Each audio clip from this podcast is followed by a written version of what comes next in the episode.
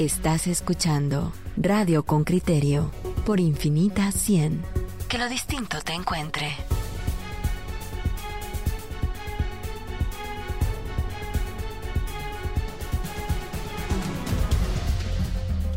Coyuntura.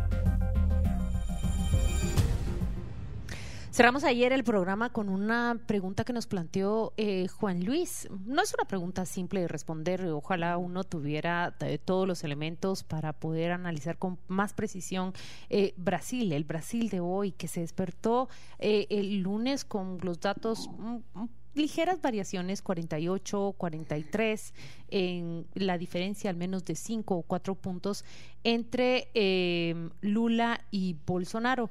Hemos invitado hoy a, una periodista brasileña, Carol Pires, eh, periodista y guionista, para que nos ayude a interpretar, a conversar sobre Brasil, lo que significa que se dispute la presidencia dos, dos sí símbolos políticos, no, no, no solo en el Brasil, pero también de América Latina. Ella es Carol Pires, es guionista del documental Al filo de la democracia, el cual fue nominado al Oscar en el año 2020 y también es presentadora, autora, investigadora del podcast Retrato Narrado, ese podcast que en siete seis capítulos en, en, serie, del cual estuvimos conversando acá en Con Criterio hace varias semanas, le describe, realiza un perfil muy completo del actual presidente brasileño. Bienvenida, Carol Pires. Muchas gracias por aceptar esta entrevista. ¿Cómo amanece Brasilia? Vamos a ver, si te pedimos que nos cuentes dos días después, ¿cómo amanece la capital de Brasil? ¿Cómo nos la describís? Gracias por aceptar esta entrevista. No, gracias a ustedes por la invitación. Buenos días. Eh, Brasil amanece tenso, ¿no?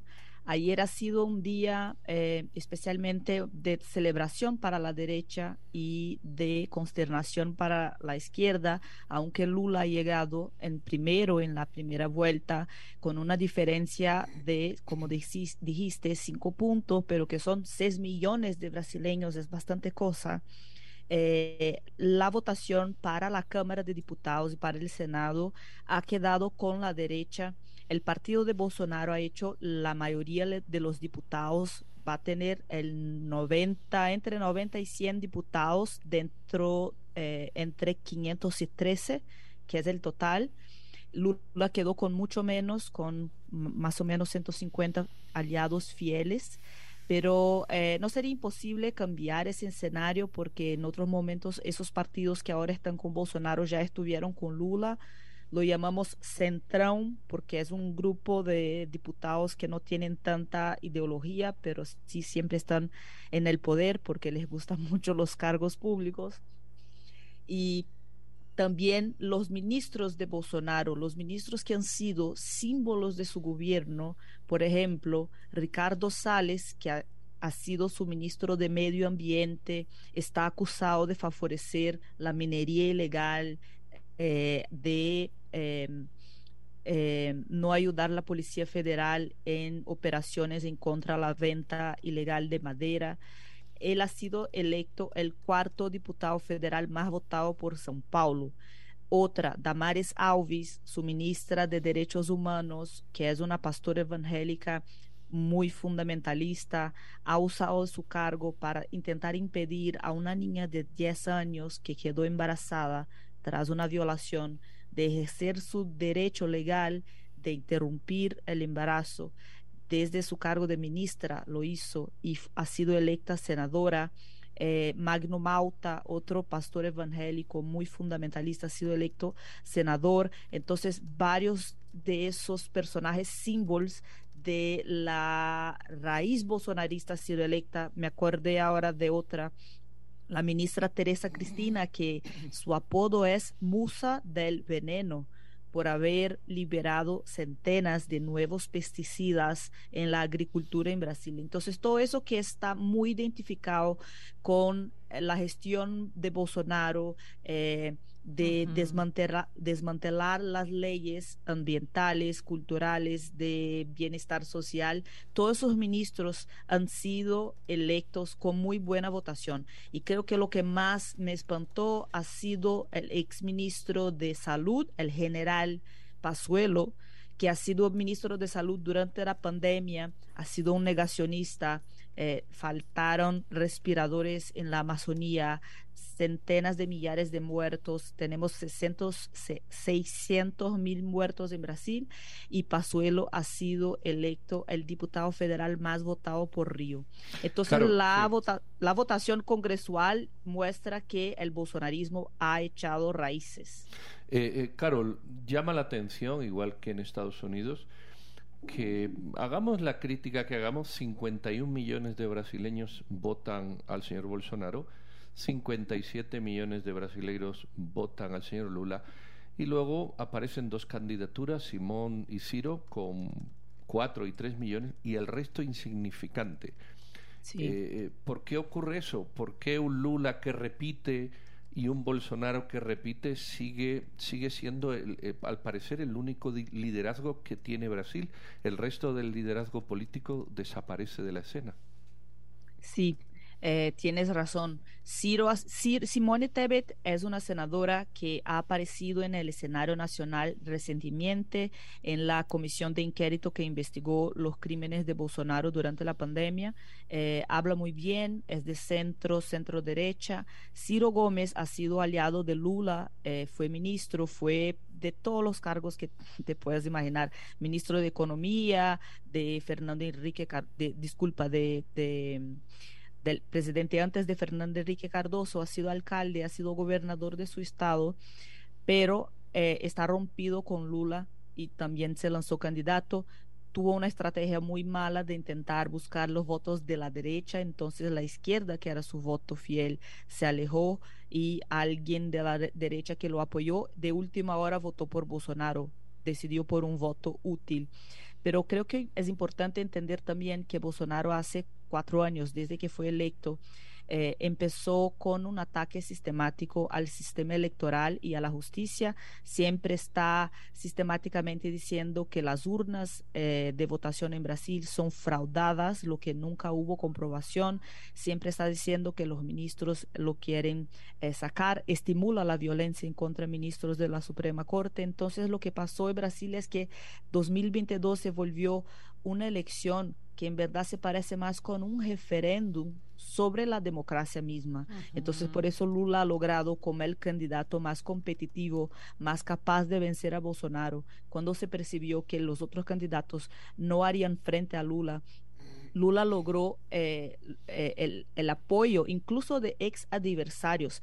El abogado que ha presentado el pedido de impeachment en contra de Dilma votó por Lula, anunció voto en Lula. Eh, el ex gobernador de São Paulo, que ha sido el adversario histórico de Lula, Geraldo Alckmin, es su candidato a vicepresidente. Entonces, ha tenido todo el campo democrático que antes llamábamos polarización de derecha y izquierda, han eh, apoyado a Lula en contra de Bolsonaro, que eh, los encara como eh, fuera de ese campo democrático, ¿no? Porque está todo el tiempo haciendo esas amenazas. Carol, pero eso es algo bastante parecido a lo que ha ocurrido en Estados Unidos con la polarización que suscitó em, el señor Trump. Eh, es decir, aquí republicanos, en Estados Unidos digo, republicanos que pueden ser considerados compasivos o menos extremistas, han preferido inclinarse por el presidente Biden que por el señor Trump en, en, las elecciones pasadas. Eh, en términos generales, los más democráticos dicen el señor Trump no le conviene al proceso estadounidense, que es un poco lo que nos estás diciendo respecto al apoyo que incluso de antiguos adversarios logra obtener el, el señor Lula frente a Bolsonaro. Pero me parece muy valioso que hoy en esta conversación nos ilustres de cómo las ideas de Bolsonaro han echado raíz adentro de, de Brasil y que las cámaras tienen mayoría de diputados del lado de, de, Bolsonaro y senadores del lado de Bolsonaro, pero además que nos estás diciendo gente que es muy em, llamativa por las cosas que tú y yo podemos considerar terribles que han hecho, pero que otras personas pueden considerar valiosas, los, los más conservadores. Ahora, eh, ¿tú crees que es posible que Lula pierda la segunda vuelta electoral, ¿tú crees que, que Simone, por ejemplo, los votantes de Simone o de Ciro decidan inclinarse por, por Bolsonaro en una segunda vuelta? Mira, estamos justamente ahora discutiendo también los errores de las, eh, los institutos de encuestas electorales, ¿no? Porque eh, acertaron la votación de Lula, y, pero no la de Bolsonaro. Bolsonaro llegó a tener ahí 10 puntos dependiendo de la encuesta que compares, Bolsonaro ha tenido 10 puntos más. Entonces, hoy lo que están diciendo los analistas y, también los directores de esos institutos es que eh, la última encuesta liberada por la justicia electoral ha dado una victoria en primera vuelta a Lula y que eso puede haber influenciado a los electores de Ciro y de Tebet que están más a la derecha a votar por Bolsonaro de último momento para evitar que Lula ganara en última vuelta. Eh, los dos, tanto Ciro como Tebet, deben hacer sus anuncios de apoyo en la segunda vuelta hoy y eh, hasta ahora lo que sabemos es que ambos van por Lula, van a indicar voto a Lula. Matemáticamente, Lula necesitaría dos millones más de votos para ganar, entonces no es difícil. Eh, lograr dos millones entre Tebet y Ciro, creo que lo más difícil será contener el índice de rechazo, porque Bolsonaro lo que está jugando, Bolsonaro tiene un rechazo que también matemáticamente no pudiera ser electo porque más de la mitad del país lo rechaza completamente. Entonces es difícil que crezca, pero lo que está haciendo él es estimular el rechazo a Lula, porque eso es algo importante. La derecha con todos esos temas que te dije que me parece, me suenan horribles, eh, pero esos candidatos no hacen campaña defendiendo el desmatamiento, la destrucción de la Amazonía y las muertes por COVID.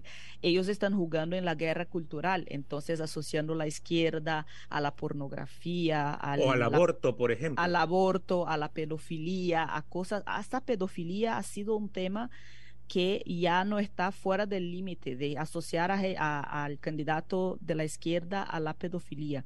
Hoy estoy monitoreando varios grupos de WhatsApp bolsonaristas y hay como unos que dicen, mira cómo funcionan los baños de todes. Entonces hay un hombre mayor con una camisa de Lula al lado de una niña haciendo pipi y diciendo que así funcionarían los baños públicos en el gobierno de Lula, cosas de ese tipo. Una guerra cultural, decís, en donde la izquierda trata de ser retratada como eh, inmoral, como como hablaste de, los evangélicos y, me imagino que también asociar la izquierda a la palabra pecado o más bien al acto pecado. Eh, eso es lo que intuyo de lo que nos estás describiendo. Ahora quisiera que nos explicaras esa base de Tevet eh, y de Ciro, esa base que puede identificarse como conservadora o de derecha, pero cuyos candidatos deciden inclinarse más hacia Lula. ¿Cómo lo explicas en términos tanto políticos, pero también ideológicos, una derecha o un conservadurismo, podríamos decirlo, que prefiere aliarse hacia una propuesta de izquierda y no hacia el bolsonarismo. Sí, creo que el, eh, rechazo hacia Bolsonaro con eh, toda su insensibilidad durante la pandemia, ¿no? Eh, todo el tiempo la negó, todo el tiempo hizo incluso bromas llegó a imitar a una persona con falta de ar y riéndose. Ha sido como todo muy duro. Hace muchos ataques a las mujeres, hace muchos ataques eh, al medio ambiente y creo que hay una, una parcela de la derecha que aunque es de derecha, no está de acuerdo con eso. Lo otro que tenemos que pensar es que la gente que no está tan influenciada por las fake news y por, las, por esa guerra cultural, sabe que Lula tampoco representa un gobierno tan a la izquierda. Lula siempre ha sido un tipo de centro, que siempre hizo alianzas con gente de centro y siempre gobernó, o sea, ha sido un gobierno estupendo a los pobres, pero también a los ricos. Los empresarios han hecho mucha plata con Lula. Y los electores de Ciro y de Tebet son electores que también han eh, todo durante toda la campaña dicho que querían discutir Brasil, no querían discutir, no querían un referéndum, querían una elección para discutir economía, educación, eh, renta, trabajo.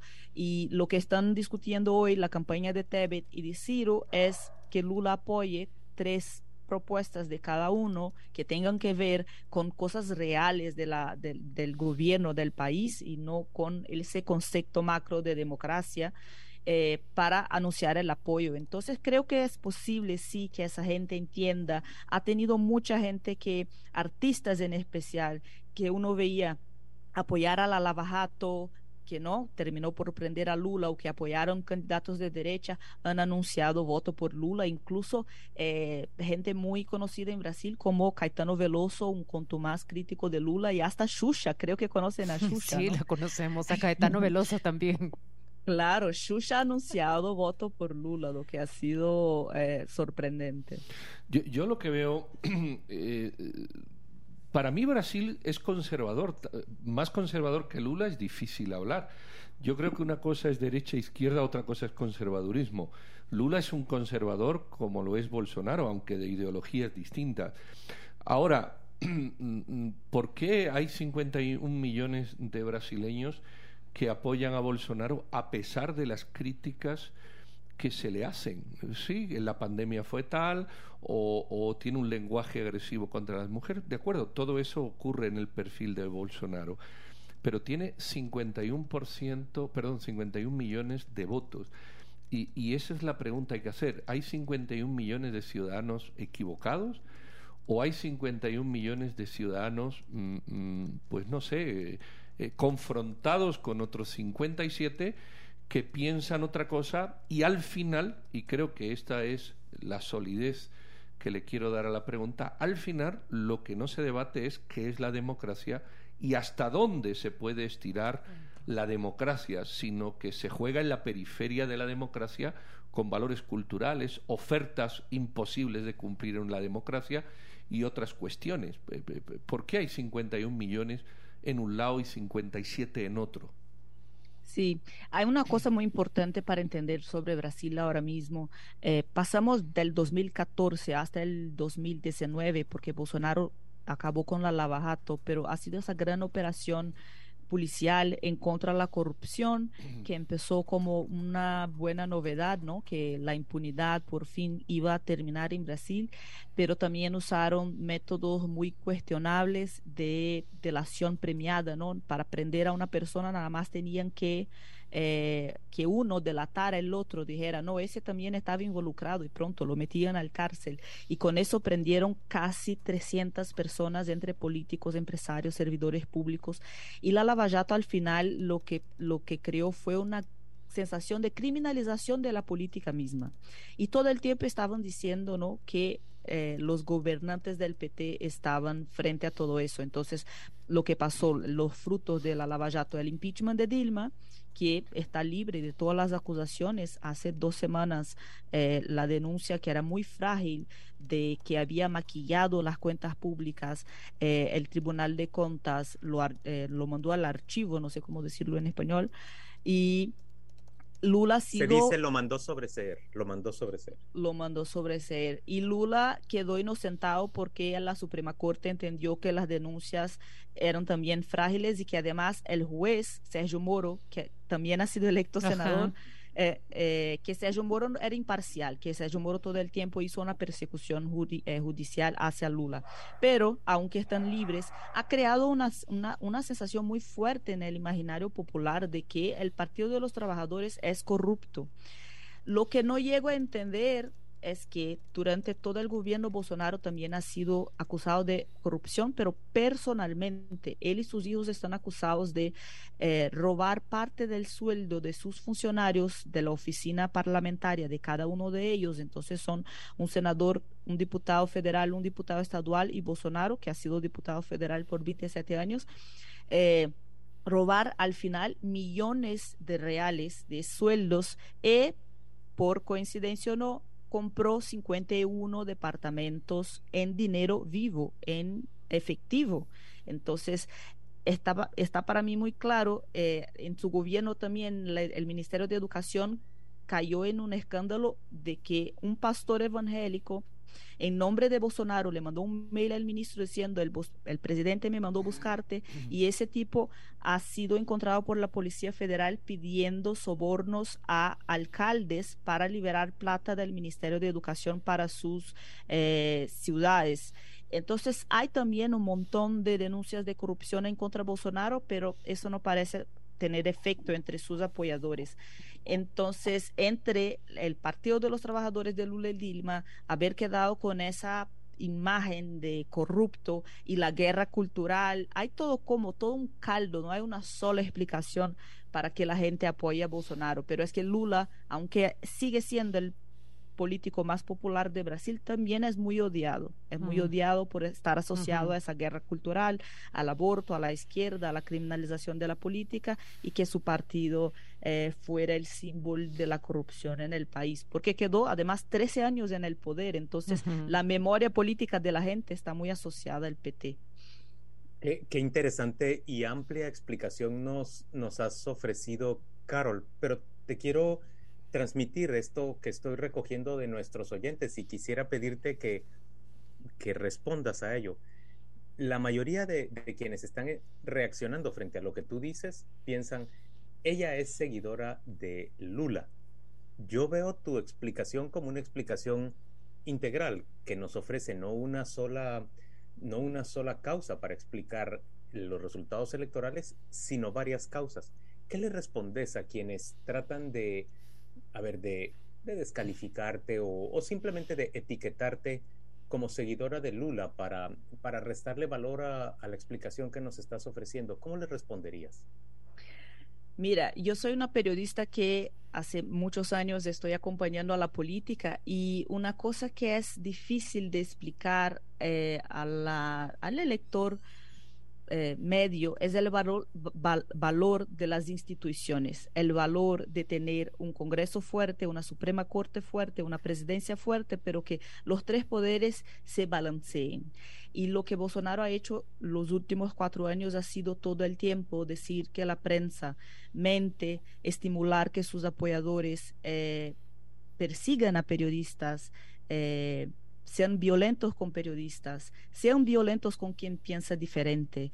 Eh, ya durante esa campaña, dos apoyadores de Bolsonaro mataron a apoyadores de Lula y todo el tiempo Bolsonaro está haciendo discursos de que deben hay un discurso muy famoso de Bolsonaro en que dicen que deben fusilar a la oposición. Entonces, él está todo el tiempo mandando un, recado muy violento hacia los ministros de la Suprema Corte, hasta muchos senadores. Hay, hubo un momento en que sus apoyadores estuvieron eh, haciendo una campaña para ucranizar a Brasil y entonces creo que todos esos ataques en contra de la prensa libre, en contra de las otras instituciones, en contra de la democracia, sus amenazas de que no va, no va a respetar el resultado electoral, de que podría dar un golpe militar.